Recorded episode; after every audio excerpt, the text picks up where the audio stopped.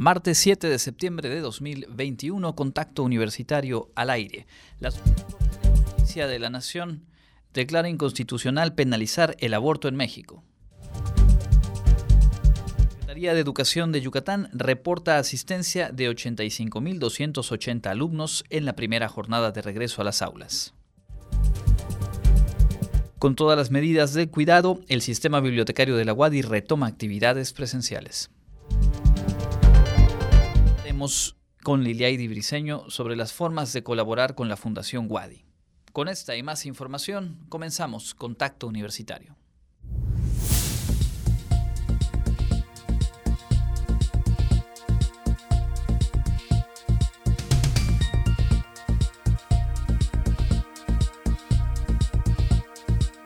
Contacto Universitario. Nuestro punto de encuentro con la información.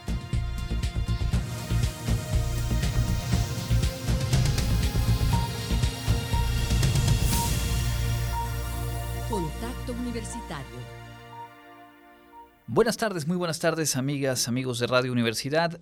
Comenzamos una emisión más de Contacto Universitario. Mi nombre es Andrés Tinoco y me da mucho gusto saludarle e invitarle a permanecer en las frecuencias de nuestra emisora porque tenemos lista información, noticias y entrevistas para compartir con ustedes los próximos 60 minutos.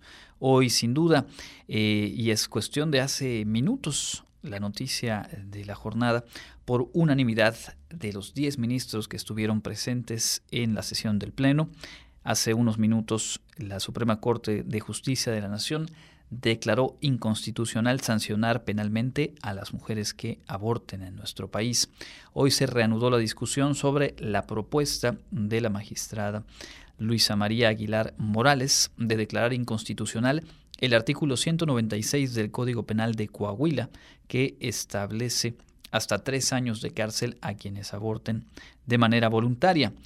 Después de esta eh, decisión de la Corte y por tratarse de una acción de inconstitucionalidad, eh, los efectos que tiene son generales. Es decir, que aunque eh, el efecto será eliminar el artículo en esta ley del Estado de Coahuila, el criterio de la Corte que defiende el derecho de las mujeres a decidir sobre el embarazo será obligatorio para todos los jueces del país cuando se intente llevar a la cárcel a mujeres que hayan interrumpido voluntariamente sus embarazos. Una determinación sin duda trascendente la que ha tomado hoy la Suprema Corte de Justicia de la Nación, una medida progresista y eh, pues fue unánime. Diez de los once ministros presentes votaron a favor de eh, la propuesta que había eh, planteado la magistrada Luisa María Aguilar Morales, el ministro Jorge Mario Pardo Rebolledo, repito, Jorge Mario Pardo Rebolledo, no estuvo presente. Hoy eh, fijaría su postura. Ayer en la primera eh, sesión no había intervenido, estaba programada para hoy, pero antes de iniciar la discusión, el presidente de la Suprema Corte informó que el ministro Pardo no estaría presente, dijo, por causas de fuerza mayor. En el ámbito local, le reporto, le comparto lo que reportó la Secretaría de Educación del Estado. En la jornada de ayer lunes, en el regreso a las aulas, dice, se presentaron 85.280 alumnos y son ya 20.085 docentes de nivel básico y preparatoria que se encuentran laborando de manera presencial. Del total de estudiantes al que se ha referido el gobierno estatal, los que habrían asistido a la jornada de ayer representan el 13.6%. Son 623 mil alumnos en el estado y el reporte habla de 85.280 que habrían acudido a las aulas. Sobre esto y otros temas regresaremos un poco más adelante en la información local y nacional. Por lo pronto, abrimos el bloque de información universitaria le cuento cada uno de los planteles y facultades de la UADI, de la Universidad Autónoma de Yucatán, trabaja para identificar las acciones y adecuaciones que hagan posible el regreso seguro a las aulas. Ayer eh, fue el caso de la preparatoria 1 y se espera que el próximo lunes se sumen otros espacios universitarios. Clarisa Carrillo nos preparó esta nota.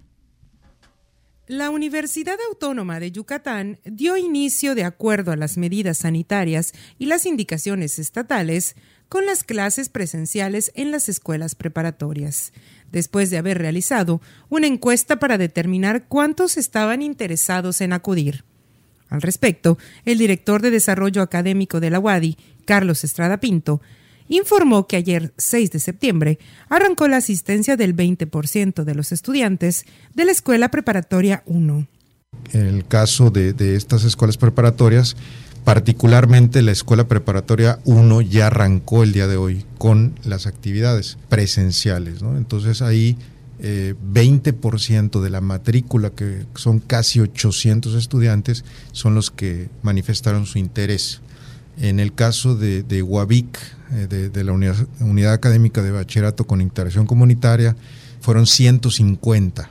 Entonces, estos ahorita se está reorganizando los horarios, calendarios, etcétera, para que inicien el próximo lunes y son eh, bueno, ya los que, los que están interesados. Y en el caso de Prepa 2, están en eso, están en ese proceso de, de la consulta con, con pues, el alumnado, sus padres, madres, para que bueno, se determine cuáles son eh, los que van a estar teniendo estas actividades presenciales. Declaró que en el caso de las facultades se planea realizar actividades presenciales, principalmente con los estudiantes que tienen problemas de conectividad o falta de equipo de cómputo en casa. Entonces a ellos se les está dando la prioridad eh, ya sea a través del centro de cómputo o, a través de algún otro, otro medio. También con los estudiantes que tienen un rezago académico o que, o que no han tenido un avance académico como se esperaba durante este tiempo de la pandemia, lo que se está haciendo son programar, programar asesorías en ciertas asignaturas y también eh, otra de las actividades eh, primordiales es el, tema de las prácticas en laboratorios, talleres, clínicas, temas experimentales, de, de tesis, etcétera. Estrada Pinto destacó que se aplicará un protocolo sanitario desarrollado por las facultades de medicina y enfermería en donde se disponen de varias entradas, horarios escalonados para el ingreso de los grupos, filtros sanitarios en las entradas, señalizaciones para el tráfico de estudiantes, además de que los salones estarán acomodados respetando la sana distancia de 1.5 metros. Estos lineamientos sanitarios de sana distancia, pues ya lo hemos implementado, por ejemplo, en, el examen de ingreso a bachillerato, licenciatura y posgrado, y en otras actividades menores que hemos tenido en la universidad a lo largo de, estos últimos meses. Para Contacto Universitario, Clarisa Carrillo. Bueno, pues ahí está eh, la información, pues parte de lo que ayer platicó con nosotros aquí el ingeniero Carlos Estrada Pinto y aprovecho para invitarles a recuperar esa entrevista en el podcast de este informativo que eh, pues todas las tardes actualizamos con el programa completo y con las entrevistas que ponemos al aire.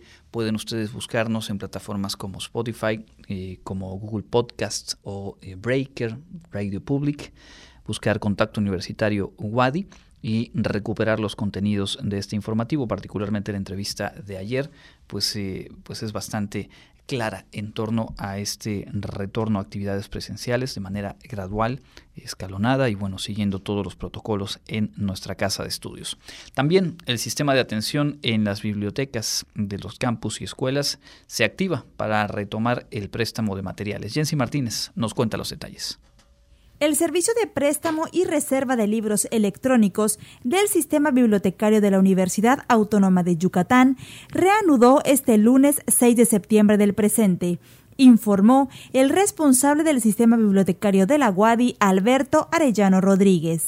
A partir del día 6, precisamente de este lunes, las bibliotecas empiezan a ofrecer un servicio tradicional que es el préstamo a domicilio para toda la comunidad universitaria que había estado suspendido durante la pandemia.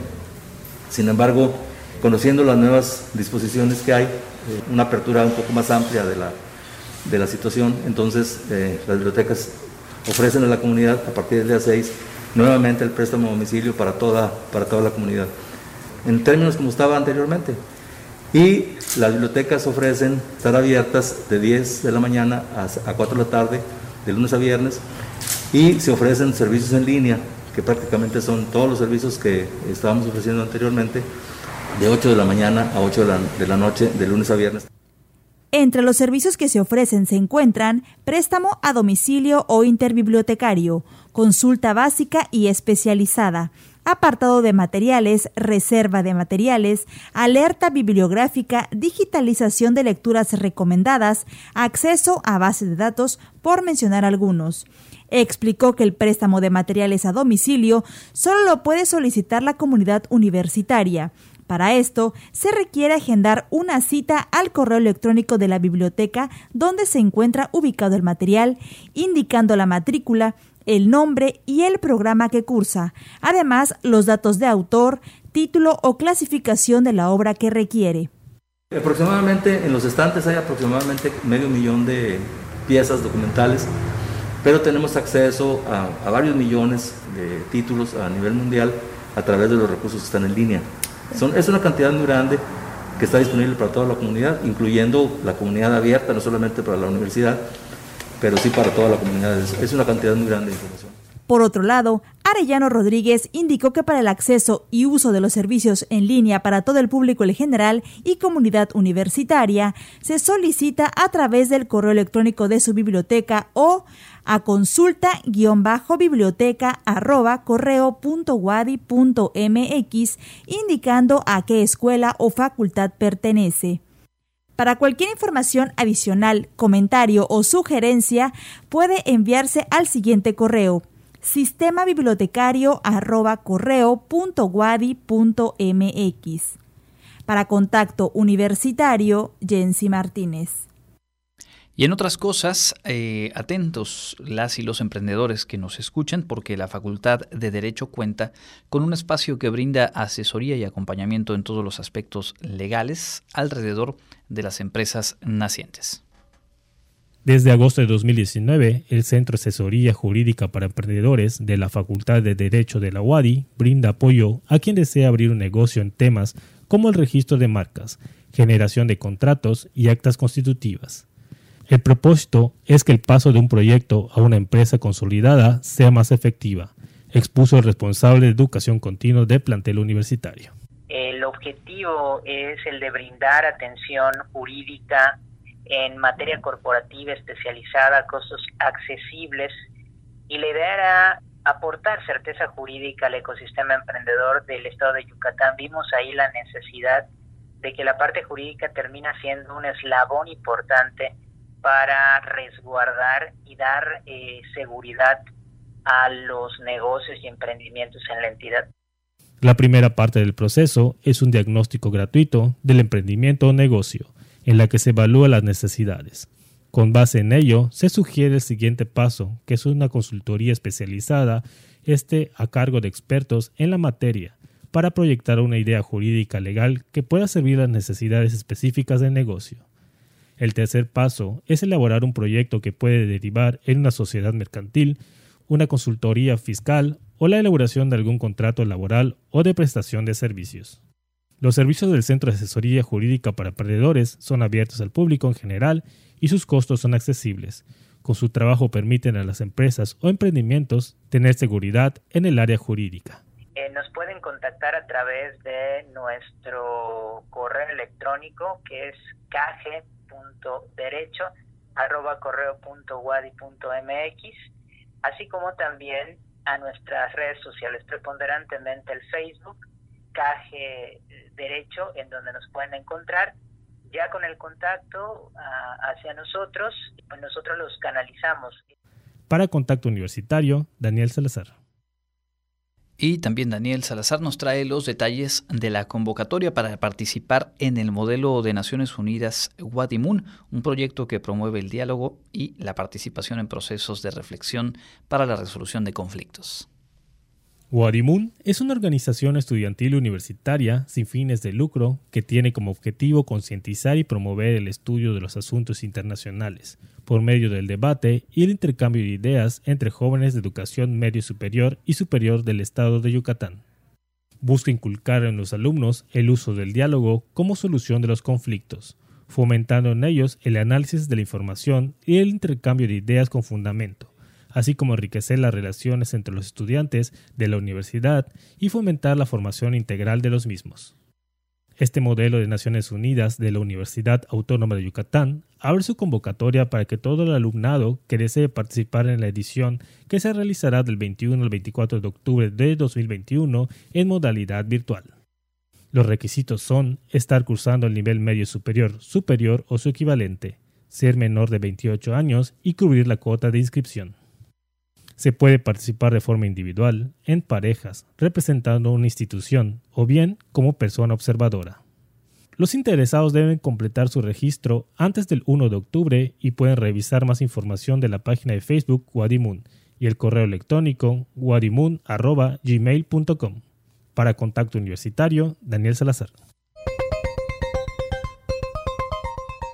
Y en el ámbito local, este martes arrancó en Mérida la jornada de vacunación contra el coronavirus COVID-19 entre la población de 18 a 29 años de edad en esta jornada, la cual finalizará el próximo domingo 12 de septiembre, se estará aplicando la primera dosis en personas de dicho rango de edad de la vacuna de la farmacéutica AstraZeneca. Se le recuerda a la población que la vacuna se estará aplicando en dos macrocentros y siete módulos distribuidos estratégicamente en la ciudad en horario de las 8 horas a las 18. Ante el regreso voluntario a clases presenciales ayer lunes 6 de septiembre en Yucatán, también se activaron brigadas de acompañamiento de la Secretaría de Educación Estatal las cuales visitarán 1.610 escuelas de los 106 municipios del estado un total de 200 brigadas de la CGI recorrerá los centros educativos de Yucatán para acompañar el regreso a clases, buscando atender, escuchar y resolver dudas que surjan entre las madres, padres de familia y tutores sobre el ciclo escolar. Los puntos de partida son Junugma, Izamal, Mashcanú, Motul, Peto, Tecash, Ticul, Tizimín, Valladolid, Yaxcabá y la capital yucateca. Capacitación financiera, consejos para aumentar la creatividad y sobre cómo construir tu vivienda están a tu alcance a través de los cursos gratuitos que ofrece la UNAM a todas las y los interesados de cualquier parte del país, incluido Yucatán. Entre los cursos a los que podrás inscribirte se encuentran Administración Financiera y su función en la empresa, Finanzas Personales, Introducción al mundo de las negociaciones, Álgebra Básica, robótica para novatos y fundamentos de Android, entre otros. Puedes acceder a estos grupos gratis a través de Coursera, una plataforma creada en 2011 por la Universidad de Stanford en la cual la UNAM pone a disposición de todo el público una amplia variedad de cursos en línea, los cuales son gratis. Para poder inscribirse, ingresa al sitio Coursera www.es .coursera.org diagonal UNAM. Es necesario seleccionar el curso de tu predilección, ingresar a su enlace y registrar tus datos personales. Para ingresar a Coursera también es posible hacerlo con tu cuenta de Facebook. Para contacto universitario, Jensi Martínez. Entra en contacto 99 99 24 92 14 y WhatsApp 99 99 00 22 22. Continuamos en contacto universitario, son las 14 eh, horas con 22 minutos. Revisamos lo más destacado en la información nacional, ya decíamos, la Suprema Corte de Justicia eh, declara inconstitucional la penalización del aborto con unanimidad de votos de 10 de los 11 ministros. Eh, el que no votó en ese sentido es porque no acudió hoy a la sesión por causas eh, personales y los alcances de esta disposición pues son nacionales.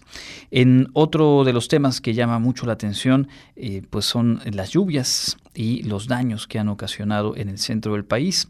Lamentablemente el gobierno del estado de Hidalgo ha actualizado la cifra de personas eh, fallecidas a 16. Al menos son 16 personas que murieron debido a la inundación del hospital número 5 del IMSS en Tula. Las intensas lluvias ocasionaron el desbordamiento del río Tula y las inundaciones generaron daños en un transformador del hospital, por lo que hubo corte en la energía eléctrica y falla en el suministro de oxígeno. El gobierno federal ha activado ya el plan DN3 y brinda atención a los damnificados eh, con más de eh, mil elementos de las Fuerzas Armadas. Otras zonas del centro del país, particularmente Ecatepec en el Estado de México, también reportan inundaciones y afectaciones y al menos dos personas que han perdido la vida. Compleja la situación que pues deja a su paso eh, estas lluvias, lluvias de gran intensidad en el centro del país. Eh, hoy por la mañana, el subsecretario de Salud, Hugo López Gatel, informó que en México se pues, registra la cuarta semana consecutiva en donde se ve una reducción de casos de COVID-19. Dijo también que tras la apertura o la reapertura de las escuelas para clases presenciales el 30 de agosto pasado, eh, se está realizando un monitoreo coordinado entre la Secretaría de Salud y la SEP que hasta el momento no hay evidencia de que la reapertura haya repercutido en un incremento eh, de casos. Por su parte, Delfina Gómez, la titular de la Secretaría de Educación Pública, informó que en el regreso a clases se han detectado casos de COVID en 88 escuelas y de ellas han cerrado 38 de manera temporal. Hay que ubicar esta cifra en el contexto nacional. Estarían siendo 88 escuelas con algún caso detectado y 38 cerradas de eh, universo completo de escuelas que han reabierto en todo el país. Informó que 1.200.000 docentes están de vuelta en los planteles, y eh, pues también se registra un incremento en el número de escuelas que han abierto. Entre la primera y esta, que es la segunda semana, se pasó de 119.400 escuelas, redondeando las cifras, a 135.200 escuelas abiertas en el país. El número de alumnos se pasó de 11 millones a 12.6 millones que eh, pues han asistido, están asistiendo a este regreso a clases presenciales en nuestro país. Hugo López Gatel informó en el tema de vacunación que hasta el momento se han aplicado 87 millones eh, de dosis, que corresponde a casi 60 millones de personas que han recibido al menos una de, eh, de las dosis para el esquema de vacunación. El secretario de Relaciones Exteriores informó que esta semana México enviará 300.000 dosis de vacunas del laboratorio AstraZeneca a Honduras y Bolivia para completar los esquemas que se han aplicado con envíos previos que ha hecho nuestro país en esta labor humanitaria también, compartiendo por lo pronto dosis de vacunas con Honduras y Bolivia. En otros temas, el Instituto Nacional de Migración, la Secretaría de Gobernación y el DIF de Chiapas firmaron un convenio para implementar acciones que protejan a menores migrantes no acompañados. Hay que eh, pues, establecer esto en el contexto que se ha vivido en las últimas semanas en eh, sobre todo Tapachula y sus alrededores con estas llamadas caravanas de migrantes y lo que decíamos ayer, la cantidad de migrantes que han llegado a esa zona de nuestro país en vuelos procedentes de la frontera de Estados Unidos con México. Estados Unidos ha devuelto una cantidad muy importante de migrantes que se suman a los que van llegando en estas eh, caravanas y lamentablemente en muchos casos se trata de menores de edad no acompañados. Este convenio que firmó la Secretaría de Gobernación con el DIF estatal y el Instituto Nacional de Migración establece que eh, se facilitarán espacios para el cuidado de menores y acompañamiento de la Comisión Nacional de los Derechos Humanos. Organismos como la UNICEF han expresado preocupación por la seguridad y bienestar de cientos de niñas, niños y adolescentes que viajan desde el sur de México hacia la frontera norte sin eh, compañía.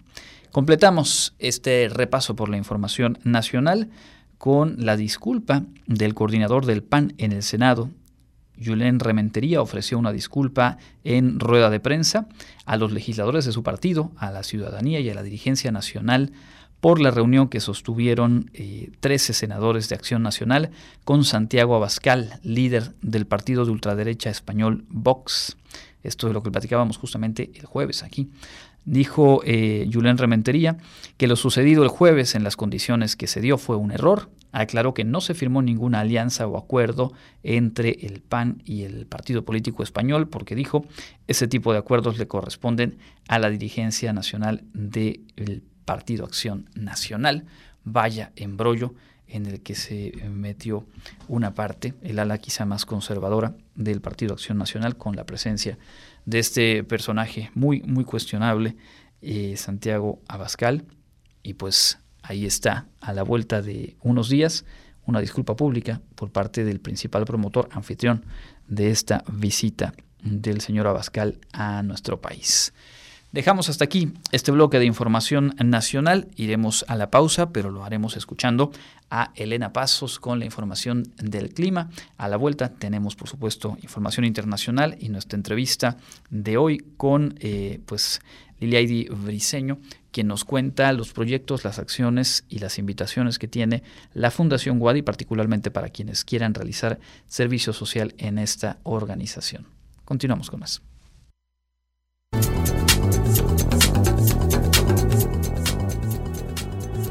Información del Comité Institucional para la Atención de los Fenómenos Meteorológicos Extremos de la UADI, hoy martes 7 de septiembre, tenemos clima caluroso con cielo medio nublado y con probabilidad de lluvias durante el día.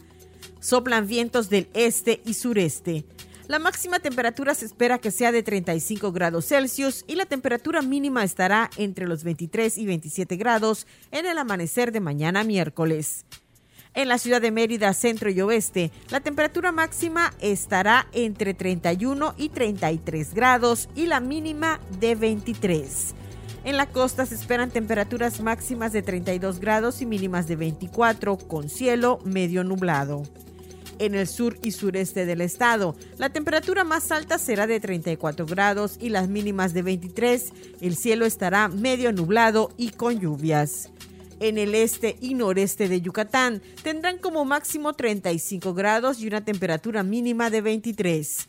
Por el momento tenemos al huracán categoría 3 Larry en el Atlántico Central y no es de peligro para Yucatán. En las proyecciones a cinco días, la posible formación de un ciclón tropical en el norte del Golfo de México o sureste de la costa atlántica de los Estados Unidos. Para Contacto Universitario, Elena Pasos.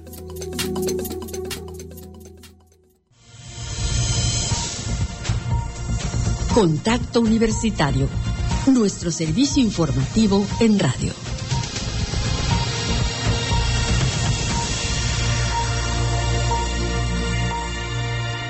14 horas con 33 minutos, estamos de vuelta en contacto universitario. Gracias por acompañarnos o bienvenida, bienvenidos si se suman recién a nuestra transmisión. Hemos platicado en la primera media hora de la información universitaria más relevante, la reactivación eh, gradual que se está preparando que ya arrancó en la preparatoria 1 y que se prevé en algunos otros planteles de la universidad de las actividades presenciales en las aulas, también el sistema bibliotecario que pues se va incorporando con la posibilidad de hacer citas para eh, consulta, además de las consultas y préstamos en cuestión digital y algunos otros temas que, mm, pues, por supuesto, hemos revisado. Lo más relevante en esta jornada, pues, es lo que hace cuestión de minutos se dio en la Suprema Corte de Justicia de la Nación. Retomamos la nota que publica el diario Milenio en su portal hace eh, cosa de 40 minutos que dice eh, se puso fin a la penalización de la interrupción del embarazo en su etapa inicial por lo que no se podrá castigar a las mujeres que deciden abordar en cualquier región del país. El ministro presidente Arturo Saldívar Lelo de la Rea dijo que es un día histórico para todas las mujeres mexicanas, sobre todo para las más vulnerables. Dijo que a partir de ahora no se podrá, sin violar el criterio de la Corte y de la Constitución, procesar a mujer alguna que aborte en los supuestos que ha considerado válido el Tribunal Constitucional. A partir de ahora se inicia una nueva ruta de libertad, de claridad, de dignidad y de respeto a todas las personas gestantes, pero sobre todo a las mujeres. El día de hoy es un paso más en la lucha histórica por su igualdad, por su dignidad y por el pleno ejercicio de los derechos.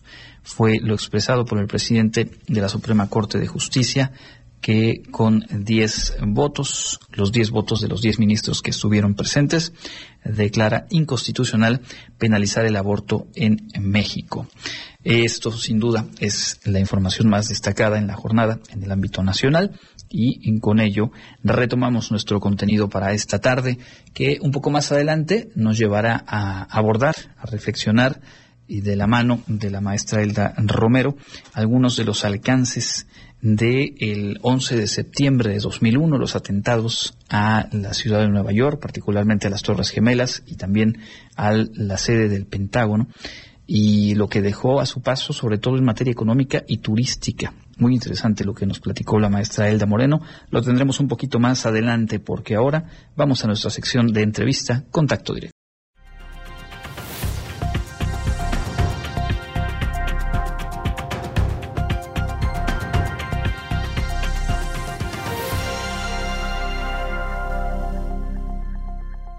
Continuamos en contacto universitario, estamos ya en la sección de entrevista y hoy nos da mucho gusto enlazarnos vía telefónica con la licenciada Liliaidi Briseño Ciao, ella es coordinadora de comunicación y difusión de la Fundación Wadi AC. Nos tiene información muy importante, sobre todo para eh, alumnas, alumnos de distintas facultades, de diferentes licenciaturas, que eh, quieran realizar su servicio social durante el próximo periodo. Y es que hay espacios abiertos para colaborar con la Fundación. Bienvenida y gracias por este tiempo para Radio Universidad. Hola Andrés, ¿qué tal? Muy buenas tardes. Gracias por la invitación. Bueno, eh, para ponernos en contexto, te pediría que nos, nos compartas cuáles son las acciones que lleva a cabo la Fundación Wadi. Pues mira, Andrés, nosotros en Fundación Wadi somos una asociación civil, ¿no? sin fines de lucro, que opera diversos programas y proyectos sociales. Específicamente trabajamos dos líneas de acción, que son la responsabilidad social y la identidad universitaria, y justamente de la responsabilidad social se desprenden varias áreas. Una es el programa de agentes de cambio y la otra es el programa de voluntariado Jaguar.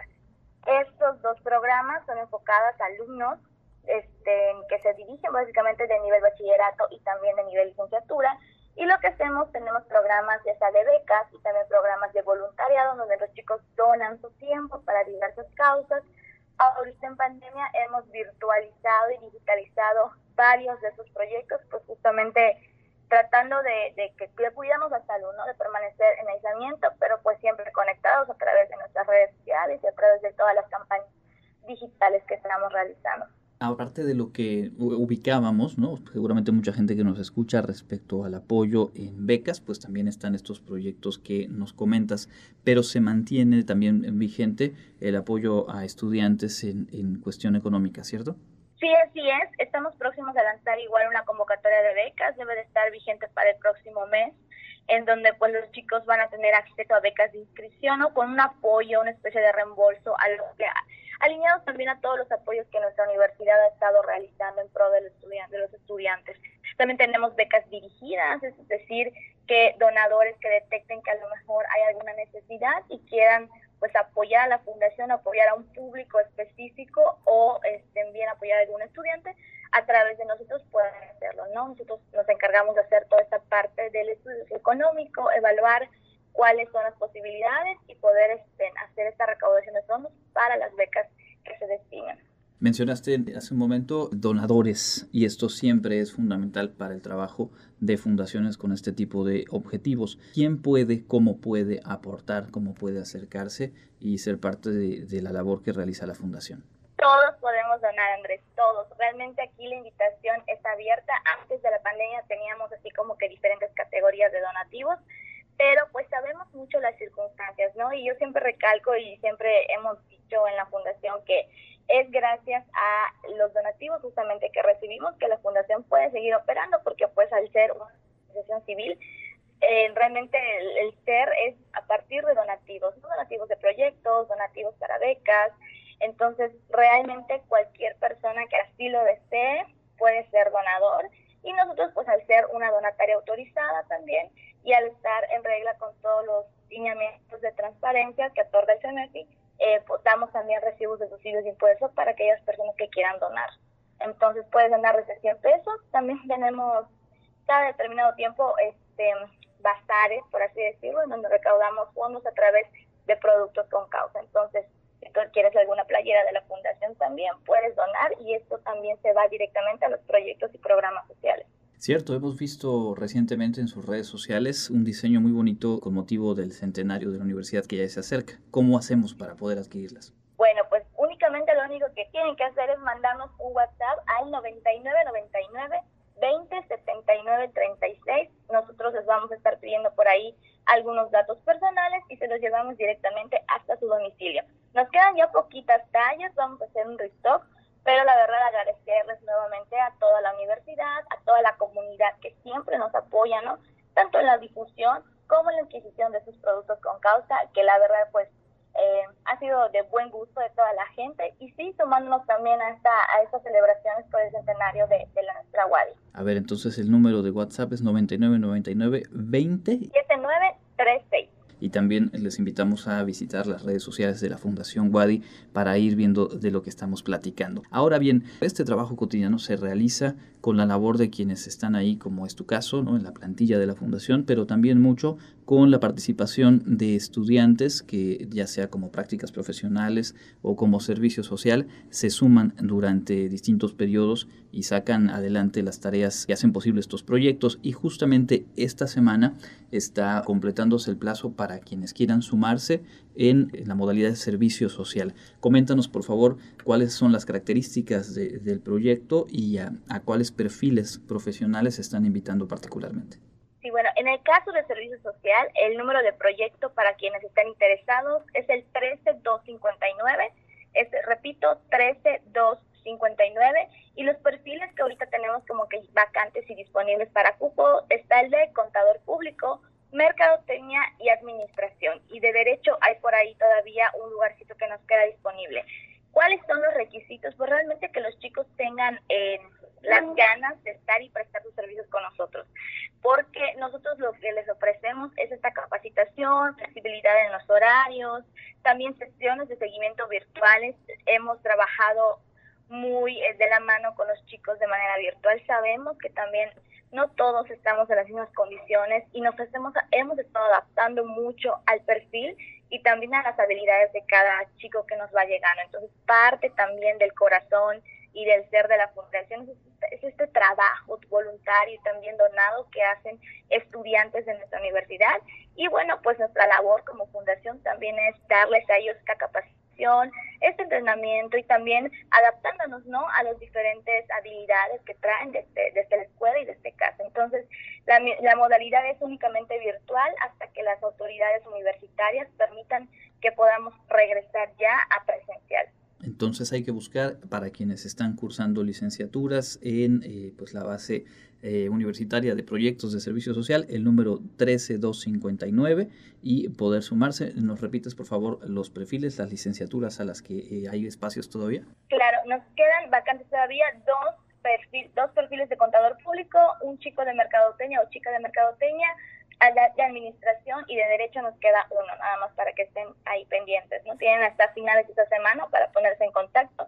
Y si lo desean o si a lo mejor no les toca ahorita el servicio social, pues pudieran ponerse en contacto con nosotros para realizar prácticas profesionales, que eso da, dependiendo de cada facultad, pues estamos abiertas todo, todo el año, viene siendo, ¿ok? Perfecto, estamos platicando con la licenciada Liliaidi Diseño Ciao, coordinadora de comunicación y difusión de la Fundación Wadi Asociación Civil, quienes tenemos por ahí el seguimiento en, sus redes sociales. Sabemos que a lo largo de todo el año están muy activos, están generando eh, diferentes acciones, proyectos, invitaciones y por ello eh, pues quiero redondear la charla preguntándote qué viene. Estamos arrancando septiembre, estamos arrancando semestre, seguramente ya tienen una agenda configurada.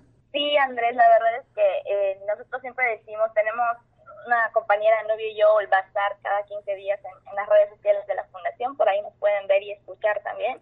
Y lo que hacemos es dar estas primicias de lo que viene, ¿no? Justamente mencionábamos, viene la carrera por Fundación Wadi, la décimo primera carrera por Fundación Wadi, ya son 11 años de estar realizando este evento deportivo.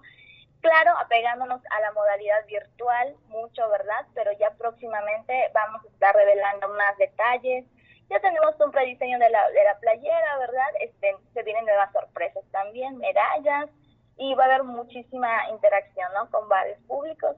Yo creo que es un evento que, que es para celebrar, no solamente ahí estando encerraditos en casa, sino también para activarnos, hacer un poquito de ejercicio y a su vez, pues todo lo que se recaude también va para los diferentes programas que tenemos en la fundación. Bueno, pues entonces pendientes, ¿cuándo es el próximo bazar? El próximo bazar es la próxima próxima semana debe ser el día viernes, viernes en punto de las 3.30 por la tarde, te digo la fecha, que creo que es 16, es inhábil, pero nosotros trabajamos. Nosotros, viernes 17 de septiembre en punto de las 3 de la tarde debe ser el próximo bazar y no es necesario que llegue el bazar, nosotros ustedes pueden contactarnos con nosotros, eh, ahí en nuestro Facebook tenemos también el carrito de compras, ¿verdad? También en nuestro WhatsApp y pueden directamente pedir y ver qué tallas tenemos disponibles de playeras y de diferentes largo del año. Entonces se vienen nuevos productos para el bazar, se viene nuevo diseño de playeras, también se viene la carrera, vamos a estar bastante activos, también se deben de venir convocatorias para becas y bueno, estamos con todo arrancando este semestre ya con los chicos que van llegando de servicios sociales. Muy bien, pues nosotros muy al pendiente de, todo esto que viene en la agenda para compartir y para difundir con, el auditorio de, contacto universitario y pues cerraríamos pidiéndote que nos reiteres por favor las vías de contacto, cómo establecer comunicación directa con la Fundación Wadi. Claro que sí, Andrés. Bueno, tenemos nuestro Facebook e Instagram, estamos como Fundación Wadi AC y directamente si tienen alguna duda pueden contactarse con nosotros por WhatsApp, el WhatsApp de la fundación que es 9999 20 79 36. También visitar nuestra página web, ¿verdad? Donde tenemos toda y esta más información allá, que es www.fundacionwadi.org.mx. Bueno, pues ahí están todas las vías abiertas y disponibles para establecer comunicación con la Fundación Wadi. Le agradecemos mucho a la licenciada Lilia Idi Briseño, coordinadora de comunicación y difusión de la Fundación Wadi, por esta información y estaremos retomando seguramente la comunicación en cuanto la agenda lo demande. Muchísimas gracias. Gracias Andrés, que tengas linda tarde. Gracias a tu público.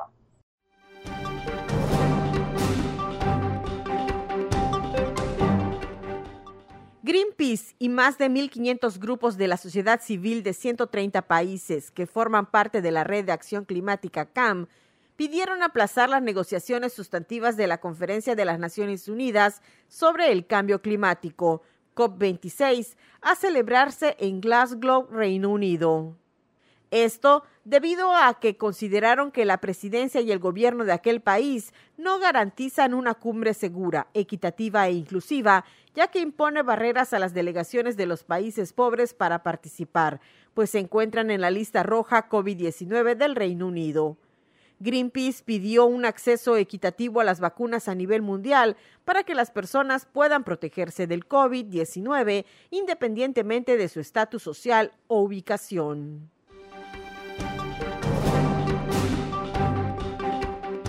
Desde años atrás, la venta de armas ha sido un tema de debate en varias ciudades de Estados Unidos.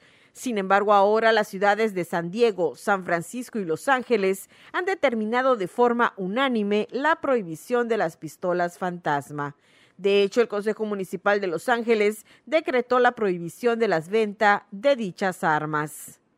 ¿Qué son las pistolas fantasma?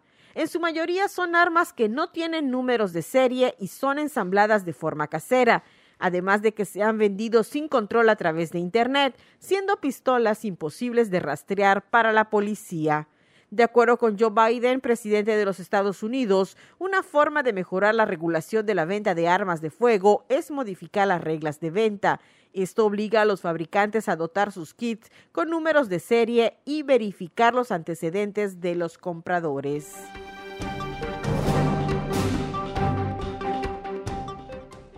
La Administración Nacional de Televisión y Radio en China incitó a establecer criterios de belleza correctos y a desterrar a los hombres afeminados e influenciadores vulgares de las pantallas.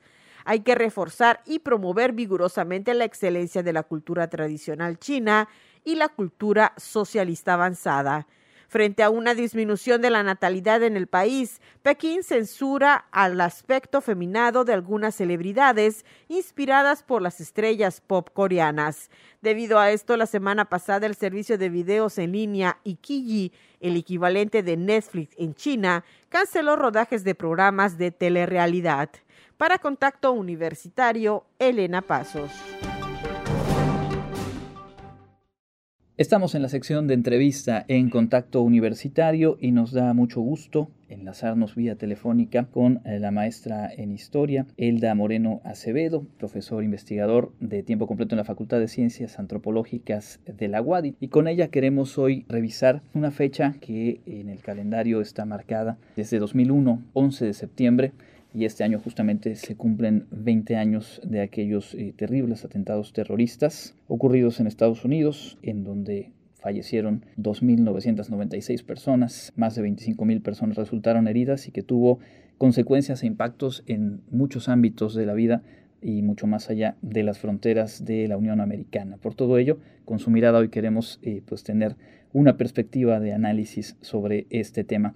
Gracias y bienvenida a, este espacio universitario. Gracias por la invitación, Andrés, y también a Radio Universidad por tener y abrir estos espacios de diálogo y de memoria histórica. Desde el punto de vista de la economía, ¿cómo podemos describir lo que generó aquella serie de atentados terroristas eh, atribuidos a la red yihadista Al Qaeda el 11 de septiembre de 2001. Partiendo del hecho de que pues, fue un atentado terrorista y lo primero son las pérdidas humanas, también se suma una serie de importantes consecuencias económicas y afectaciones que ahora en una mirada retrospectiva 20 años podemos ver cómo, cómo cambiaron el mundo, cambiaron los temas económicos y cambiaron también las prácticas turísticas. En lo referente al daño material, en específico, el impacto económico de este trágico hecho puede ser analizado desde dos vertientes temporales, una mediano y otra a largo plazo. Empezamos con un mediano plazo que registró caída de bolsa de valores, disminución de ventas de aerolíneas, disminución y cancelación de servicios turísticos y muchas dificultades de las compañías de seguro norteamericanas. O a partir de un año también aparecieron políticas públicas de incremento de gasto y de reducción de tasas de interés en Estados Unidos, de una serie de medidas económicas que hoy día algunos analistas y economistas señalan que fueron en gran parte causa de una debacle que se presentó en Estados Unidos en el 2008. Por supuesto, no podemos dejar de mencionar otra vertiente importante que es el incremento exponencial en los gastos de seguridad nacional de Estados Unidos y la campaña contra Al Qaeda, lo cual pues no es, no vamos a abundar en este momento porque pues no es el motivo de la charla, pero basta decir que el gasto militar fue el más significativo de todos y reorganizó las finanzas públicas norteamericanas de los últimos 20 años y que dio lugar a, esta presencia militar en Afganistán que acaba de concluir de la peor manera posible y que dio lugar al regreso del talibán a gobernar Afganistán. El turismo obviamente vivió años muy complicados, todo lo que tenía que ver con tomar vuelos internacionales. ¿Cuáles fueron eh, los impactos de, estos atentados, específicamente hablando en el turismo internacional? La parte que nos ocupa, que es la economía y el turismo, podemos señalar que a partir de 2001 y en los años inmediatos existieron dos grandes afectados, la ciudad de Nueva York y las aerolíneas comerciales norteamericanas. Recordemos pues que Nueva York es el destino turístico número uno de Estados Unidos, eh, seguido de la ciudad de Chicago. Entonces, pues sí fue muy grave lo que sucedió en términos turísticos. Por ejemplo, los daños que sufrió el área de Manhattan se estimaron en más de 60 mil millones de dólares. Estamos hablando en dinero del 2001, que incluye daño a edificios circundantes, infraestructura, instalaciones de metro, etcétera, etcétera. Si bien no existen cifras exactas de una pérdida económica, sí hay estimaciones de la ciudad de Nueva York, en el cual concentraron en las primeras cuatro semanas siguientes una avalancha de cancelaciones. Un reciente artículo del New York Times habla de que la zona de Manhattan afectada, cerca de 4.500 residentes se mudaron inmediatamente después del acontecimiento. Sin embargo, pues el gobierno ayudó y revirtió esta tendencia porque generó una serie de incentivos federales, financiamientos para los que desearan residir en toda esta zona. Para 2005 ya la población se había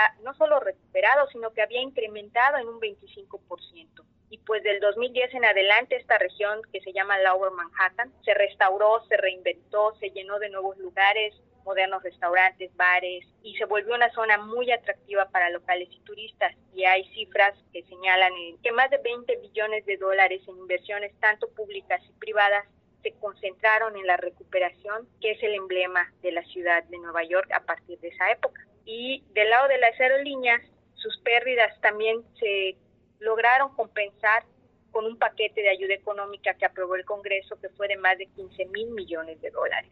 Así un esfuerzo muy fuerte el gobierno y la ciudad de Nueva York por, por recuperar de, la situación y apoyar a estos dos grandes afectados. Hablando de esta zona de Manhattan en la cual tuvo obviamente el, mayor impacto, pero también se establecieron estos programas y estas acciones concretas que redundaron en, inclusive un panorama, un escenario mejor al anterior a los atentados. Podríamos decir que a partir de eh, redirigir presupuestos y de acciones eh, concretas se puede revertir este tipo de, de problemáticas y preguntar si esto sería equiparable a escala en economías pues mucho menos fuertes, mucho menos sólidas como la de Estados Unidos, o si es algo que realmente eh, pues fue posible en virtud justamente de la dimensión de la economía completa de los Estados Unidos.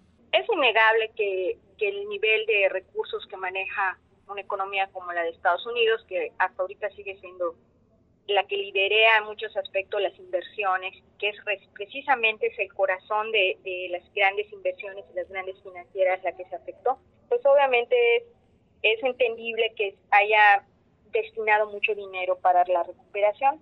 Ahora, también tenemos eh, que reconocer que tardó mucho esa recuperación, no fue inmediata porque el nivel de daño era muy grande, el rescate son muy, muy tardado. Actualmente, algo que es muy importante de recalcar y que debería ser, yo creo que fue la suma tanto del gobierno como de la ciudadanía, como del gobierno local de Nueva York, pues se sabe que actualmente en esa zona que se limpió completamente y se reconstruyó, donde se encontraban las, las Torres Gemelas, se construyó y actualmente existe el Museo de Memoria del 911, que tiene como lema esperanza, resiliencia, unidad. Es un museo de los más avanzados del mundo, está nuevo, por así decirlo, y existe para enseñar a las nuevas generaciones las lecciones del 11 de septiembre. Toda esa zona es una zona nueva, reconstruida, eh, tiene un potencial turístico muy fuerte y al mismo tiempo pues es una zona de conmemoración de un hecho trágico, lo cual pues creo que es una lección también para, para todos como humanidad, de que existe la posibilidad de dejar una lección para las nuevas generaciones y una lección histórica. Eh, qué lecciones, qué reflexiones eh, podemos traer al contexto actual y a un país como México a partir de volver la mirada hacia lo que ocurrió en, aquella fecha en los Estados Unidos. Sí, en, efecto creo que pues esta, estas charlas se suman al afán de hacer memoria histórica, de recordar, pero también pues ya pasaron 20 años, las generaciones nuevas no tienen en su memoria y quizá algunos por su edad desconozcan completamente lo que sucedió. Entonces, yo creo como historiadora que dar a conocer este episodio del pasado mueve a la reflexión, nos mueve a la reflexión como humanidad y ver la realidad del presente de, Nueva York nos lleva a, entender, a aprender y recordar que sobre momentos tan difíciles como fue ese, existen también ejemplos de fortaleza, de recuperación y que la suma de los actores, tanto económicos como autoridades, como gobierno, como ciudadanía, incluso los propios familiares de los afectados, llevaron a, dar una muestra de fortaleza y a este ejemplo de recuperación que creo que es la principal lección que nos puede dejar un hecho tan trágico como este.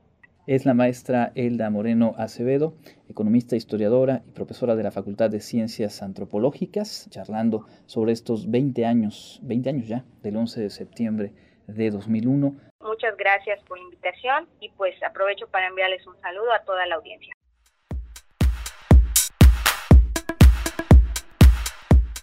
¿Qué tal amigos? Estamos listos para presentarle la agenda universitaria. Comenzamos. La Feria Internacional de la Lectura Yucatán invita al cuarto encuentro Antigüedades y Futuras Antigüedades, Saberes y Palabras que se quedan, que se llevará a cabo el 10 y 11 de septiembre. En este participarán escritores y académicos de instituciones de México y Europa. La transmisión en directo será por www.facebook.com diagonal en un horario de viernes 17.45 horas y sábado 10 horas. No te pierdas la programación especial este mes de septiembre en Radio Universidad. En Nostalgia Mexicana, martes y jueves 12 horas y sábado 14 horas, te invitamos a revivir las canciones de grandes intérpretes y compositores como Pedro Infante, Consuelo Velázquez, Agustín Lara y Toña la Negra, entre muchos más. Disfruta de estas propuestas y el resto de nuestra programación en las frecuencias 103.9 de FM, 1120 de AM en Mérida, 94.5 FM en Tizimín y en www.wadi.mx diagonal radio-universidad. La Facultad de Contaduría y Administración en su programa de educación continua te invitan a participar en el curso El ABC del ISR la fecha de inicio será el 11 de septiembre. Para mayor información puedes escribir al correo educontinua.fca.correo.wadi.mx. A partir del 6 de septiembre, el sistema bibliotecario reanudó el préstamo a domicilio de los materiales documentales a toda la comunidad universitaria. Para mayor información puedes consultar la página web www.bibliotecas.wadi.mx. Te invitamos a formar parte del curso de educación continua Cuidado en el paciente con diálisis peritoneal de la Facultad de Enfermería, que será en modalidad virtual, tendrá una duración de 20 horas y se impartirá el 29 y 30 de septiembre. Si estás interesado, puedes comunicarte al teléfono 9993 220738 o escribir al correo electrónico posgrado.enfermería@correo.wadi.mx. Esto ha sido lo más relevante de la agenda universitaria. Mi nombre es Fabiola Herrera Contreras, Comunicación Digital, Audiovisual e Identidad. Muchas gracias a Fabiola y a todo el equipo que conforma la producción de este informativo que llega a su final. No sin antes invitarles a seguir la emisión matutina mañana en punto de las seis y media con Elena Pasos Enríquez y a que nos encontremos de vuelta mañana a las dos de la tarde a través de estas frecuencias. También le invito a buscar nuestro podcast en plataformas como Spotify, Google Podcasts, Radio Public y algunas otras puede usted buscar Contacto Universitario Wadi y recuperar los programas completos y las entrevistas que presentamos aquí cada tarde. Gracias a Norma Méndez en los controles técnicos y a todos ustedes que tengan un excelente martes. Mi nombre es Andrés Tinoco. Hasta la próxima.